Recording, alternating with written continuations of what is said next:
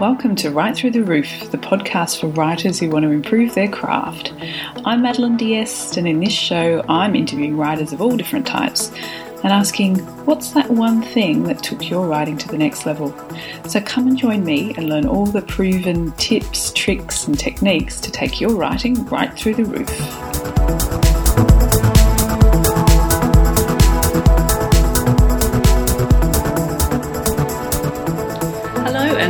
Write Through the Roof. I'm Madeline Diest, and today I'm speaking with Lucy Snyder.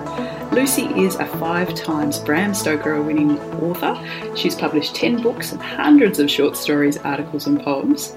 She's also an editor and teaches creative writing at the Seton Hill University. Her most recent short story collection, The Garden of Eldritch Delights, came out in 20 came out in October 2018. Thanks for sparing the time to chat with me today, Lucy.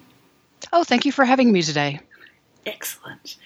So, how I like to start the show is a few kind of warm up questions, you know, getting to know each other, uh, star jumps, seeing you were saying there was snow outside, maybe you need to kind of get pumpy. Uh, so, you write lots of different things. What's your favourite? Oh, that's a hard question actually to answer because I like everything that I write. I mean, I uh, I try to focus on doing work that I enjoy. Uh, so I I enjoy writing uh, science fiction, fantasy, and horror. I also enjoy writing uh, science nonfiction now and again uh, when that comes up.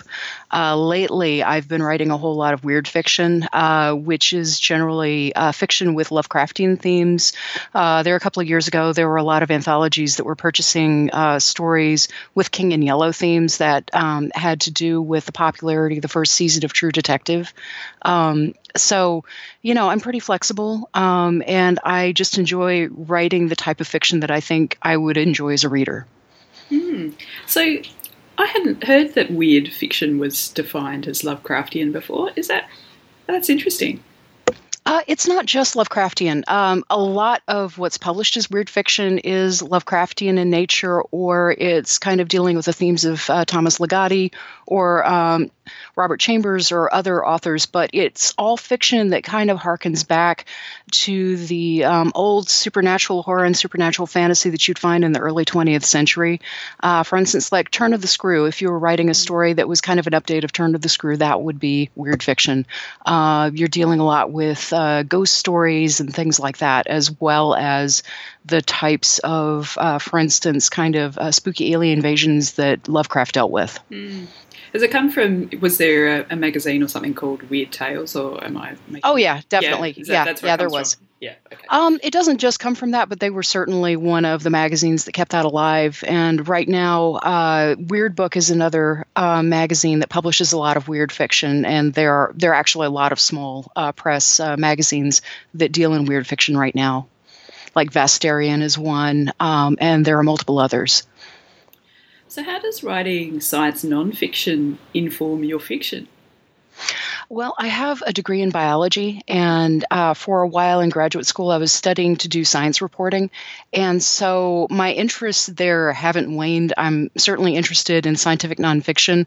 Uh, in terms of how it affects my creative writing, I'll typically be read, uh, typically be reading a lot of um, science fact articles and uh, deeper science reporting, and there will be things that really capture my imagination. Mm. And I'll start wondering what if, and then I'll end up writing a story about that.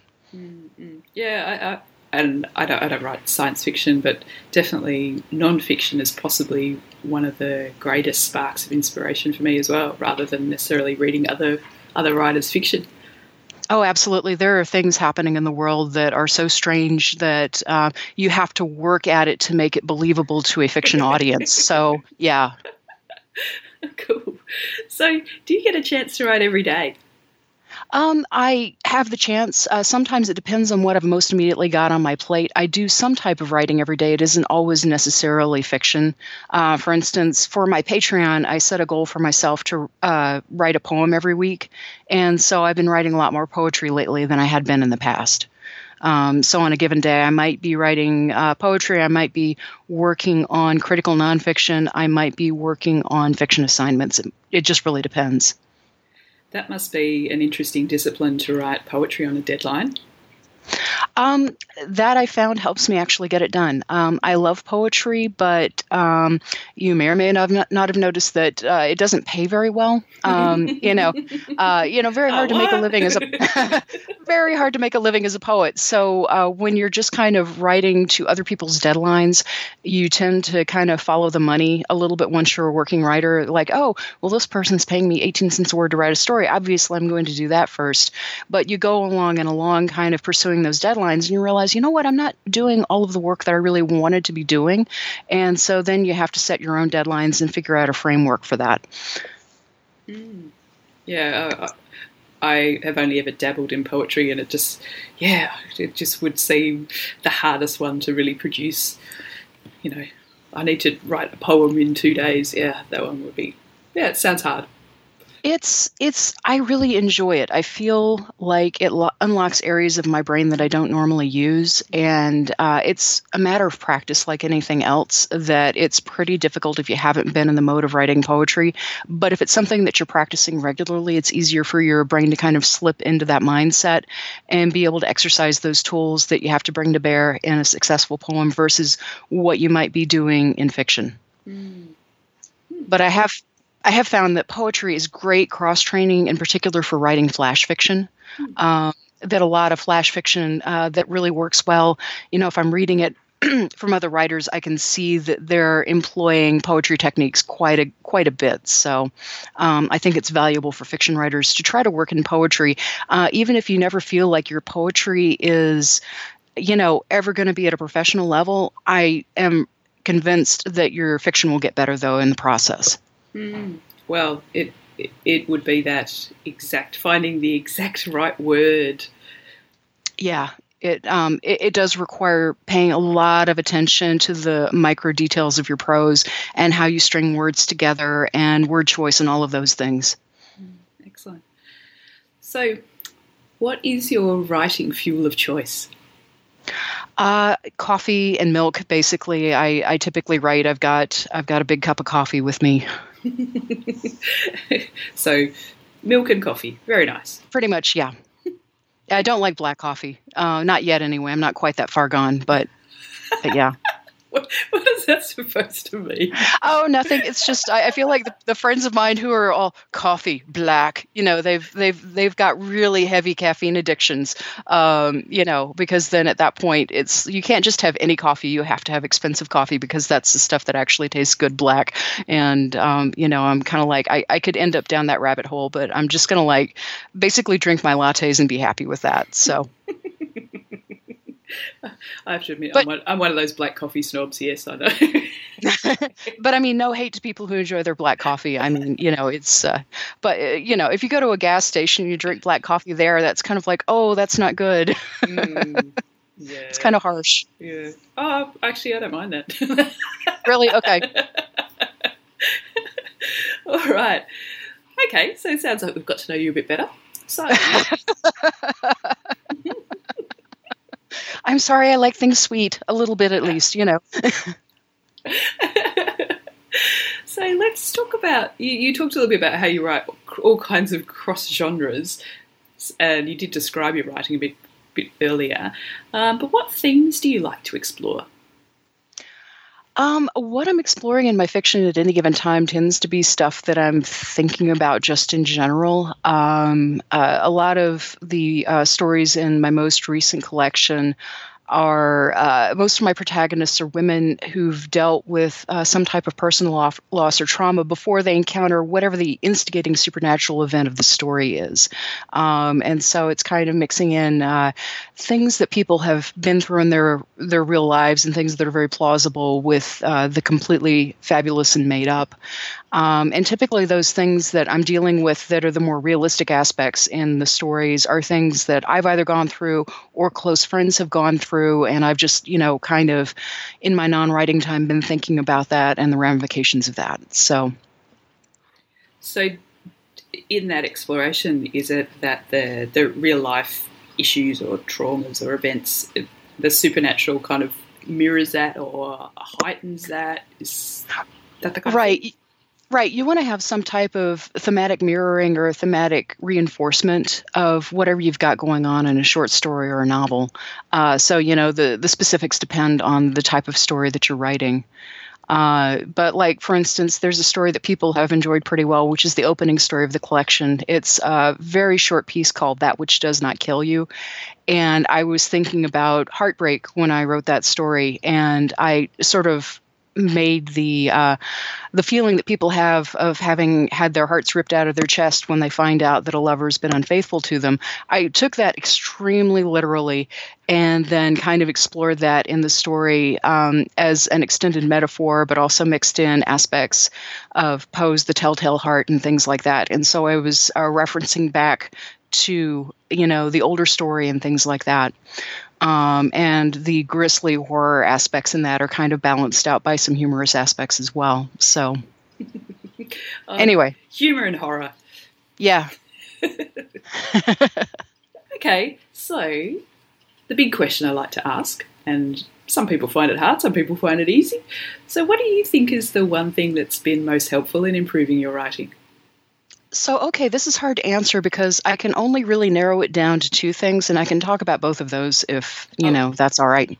Go ahead, uh, I guess the first major epiphany I had was when I was a student in the Clarion workshop back in the day. Uh, prior to taking that workshop, uh, I had had some college level creative writing classes, which were helpful to an extent, but not really when it came uh, came time to examine plots, and uh, they these classes all focused on things like imagery and metaphor and all of that, which are really good things, but they treated the story as something that just kind of magically happens, uh, which is not how this works at all. Uh, so I was in the Clarion workshop, and Joe Haldeman was our instructor for that week, and he took the time to take us through the five point plot, which I'm sure you and many of your listeners have already heard about the five point plot, but I had not, and it was a real epiphany uh, to me to have somebody sit down and kind of pop the hood on a story and show you exactly where the beats are happening and exactly how all that functions. And so it was that moment of, ah, you know, the angels kind of, uh, you know,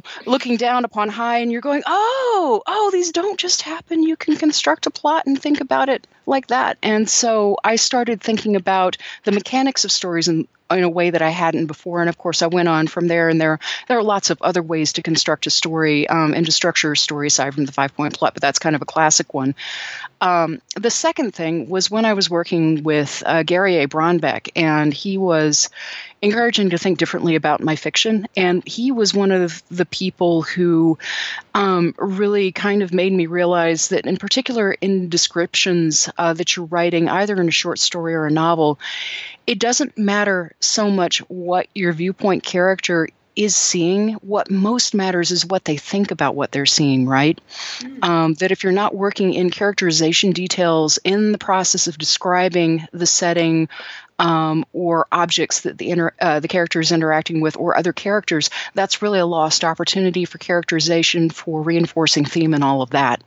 Um, and so that's something I really emphasize with my own students. Is uh, sometimes they'll turn in really great descriptive passages that just kind of sit there because. Mm-hmm they don't convey any of the the meaning for the viewpoint character. You uh, you've just basically got the static passage of you know visually nice descriptions, but then you don't know what any of it means or why it's relevant. So I'm like, okay, dig in, tell us what they think about what they're seeing. You know, mm.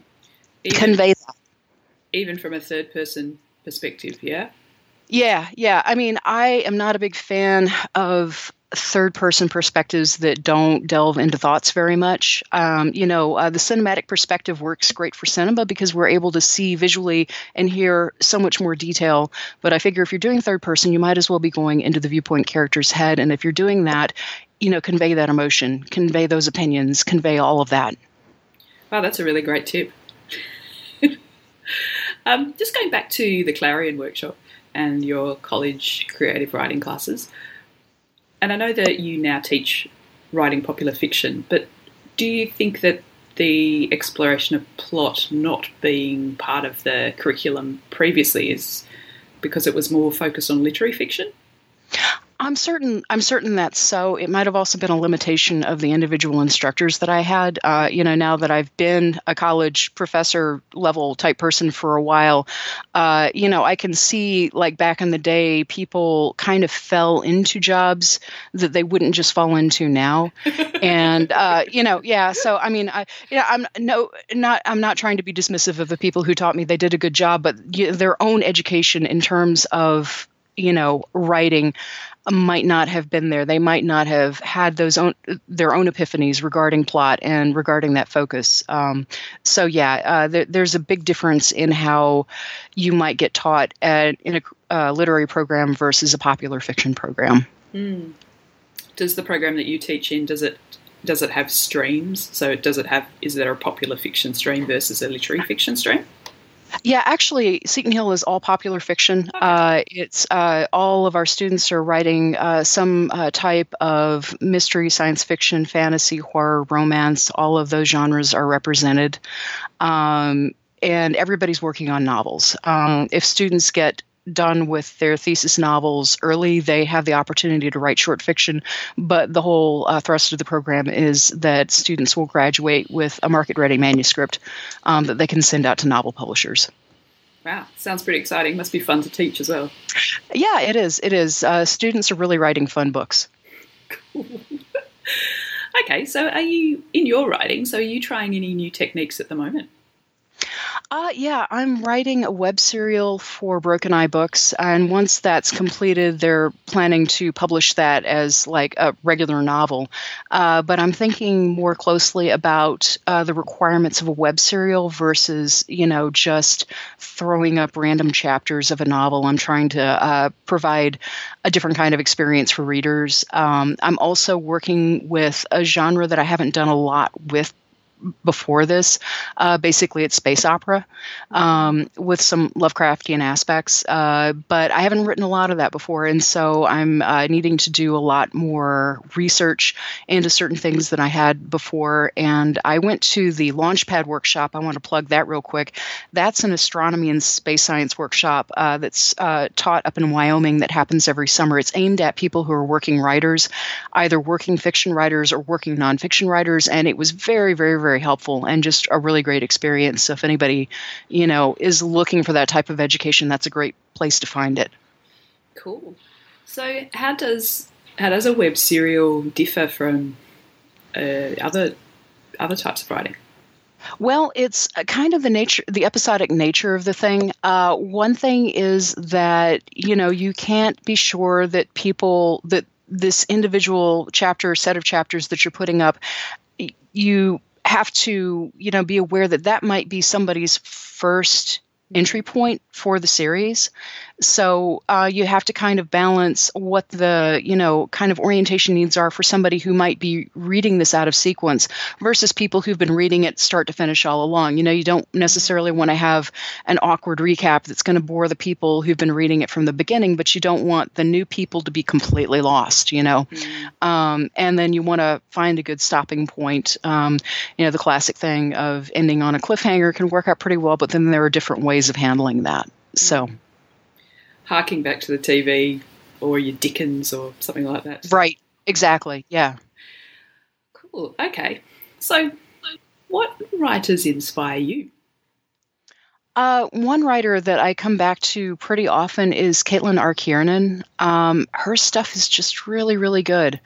Um, anytime I'm feeling grumpy and I'm, you know, I've been, if I've been reading a lot of, uh, uh, you know, manuscripts that maybe aren't so good, um, and maybe I think I'm looking at the world through, you know, a fairly grim pair of glasses, and you know, I'm I'm thinking, gosh, do I not like anything anymore? I can usually go back to her stuff and, you know, be like, no, no, I still like things. I still I still like this, and this is really cool. So, um, and also another nice thing about her fiction is it makes me want to be better as a writer, mm. because she is just she's got some amazing turns of phrase in her fiction.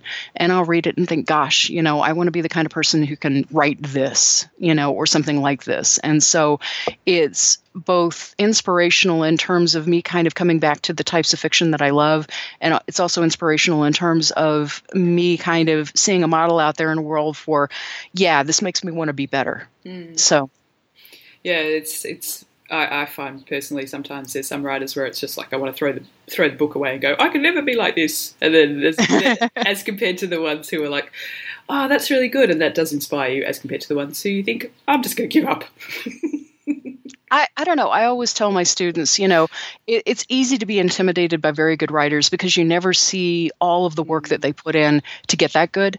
Um, I always tell them, you know, don't don't feel despair about that. Look at this as an opportunity. You know, sit there, do a close read of their fiction, figure out how are they doing what they're doing, and what lessons can you take away from that that you can apply to your own work. Mm so you know anytime you feel kind of like oh my god i'll never write as good as this person who's on the page before me you know take a deep breath sit back and go okay this is an opportunity how can i use it mm. and um, for me it's getting into that discipline of going um, actually book writing reviews of books has helped has helped this because quite often if it's really excellent i just get swept up in the story and i don't even right. notice and then it's at the end where i have to go back and go okay well what exactly was it yeah that that drew me in like that. Yeah, there's another author uh, named Christa Faust who has written a fair bit of pulp fiction crime novels, and she's really good. Like she makes it look effortless. I, I get caught up in her in her prose and don't really often take time to look at it but she's another writer who i often show to my students because she does things consistently very well. Um, she's consistently very good with her descriptions. She's consistently excellent with her action sequences. And again she does it in a way that that isn't particularly showy, but it's mm. always really, really solid. And, uh, you know, so I and my students often have fun kind of like picking apart how she's doing what she's doing, and uh, they usually get a fair bit from that um, examination. Mm. Is that a pen name? Because otherwise, that's an awesome name. You know, I'm not sure. I, am not sure. I haven't. I, I, haven't cyber stalked her enough to figure out if that's a real name or not. I feel like if you if you grew up with your surname Faust. Yeah. anyway, okay, so let's talk a little bit more about the Garden of Eldritch Delights. So, what inspired sure. that? Okay, so that's uh, my most recent collection, and it's got basically my most recent short work in it. Um, and so it's reflective of the kind of themes that I've been dealing with over the past, mostly over the past three years. Um, and so a big chunk of the stories, as I alluded to earlier, have Lovecraftian themes of one sort and another. Um, and um, Publishers Weekly had a nice little blurb for me where they uh, remarked that the stories were frequently poignant but also bizarre. Um, and which I'm like, hey, that's that's pretty cool. I'll take that one. um, so some of the stories are action stories. Some of them are relatively quiet. Um, so it's kind of a mix in that regard. So and it's. And I keep going. Okay, I was just going to say, and uh, some of the stories are uh, fantasy, some are science fiction, uh, some are straight up horror. So. So, was there an intention to write those different types of stories, or did it come about because you had a group of stories that were, had similar themes that you brought together? Um, it's all of the stories individually came about, frankly, because I was invited to write them, uh, but because I had uh, kind of some recurring themes that I've consistently been thinking about. Um, there were enough threads of similarity so that once I had, you know, bulk of stories, I could kind of go through and look at them and say, okay, I think this batch will work well together and that there will be you know kind of an overall reading experience that people will uh, will it will have from uh, going through this book. Um, so so yeah i tried for a specific flow um, in the story selection and that type thing. Mm. uh, but ultimately all of the stories were things that i was invited to write for various anthologies mm. cool okay well, sounds like you've got a lot on your plate, so I might start to wrap up. So, what are you? All right. What are you working on right now? You mentioned the web serial. Is there anything else you're working on right now? Any novels in the works? Um, yeah, I've got a long overdue novel, which is the uh, fourth uh, book in my Jessie Shimmer urban fantasy series. Uh, primarily lately, like lately, as in this week, I've been working on the Broken Eye Book serial. That's based off of a short story that was in their Ride the Star Wind anthology, and that that story is actually in uh, my collection. Uh, it and the novel are both called uh, Blossoms Blackened Like Dead Stars. Um, but past that, I have various uh, uh, short story anthologies that I've been invited to write for and things like that. Mm, sounds like very busy. Is the is the web serial up yet? Uh, yes, it is. Yes, it is. It's available through the Broken Eye Books Patreon. Mm-hmm. Um, they're basically uh, they've branded their Patreon as Eidolon Magazine. Okay, so if people want to find out more about you and your work, where's the best place to find you online? Uh, the best place to find me online is probably my personal site, which is uh, lucysnyder.com. That's L U C Y S N Y D E R.com. Well, thank you so much, Lucy. It's been really interesting to hear about all your different types of writing. Thank you. Thank you for having me.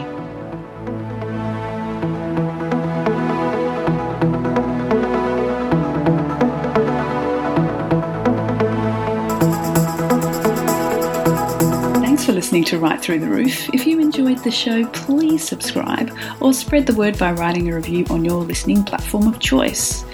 And if you'd like to get in contact with me, please go to madelinediest.com or madeline underscore diest on Twitter, no apostrophes. You can find the show notes for this episode on madelinediest.com under the Write Through the Roof tab. And until next time, what are you going to do to improve your writing this week?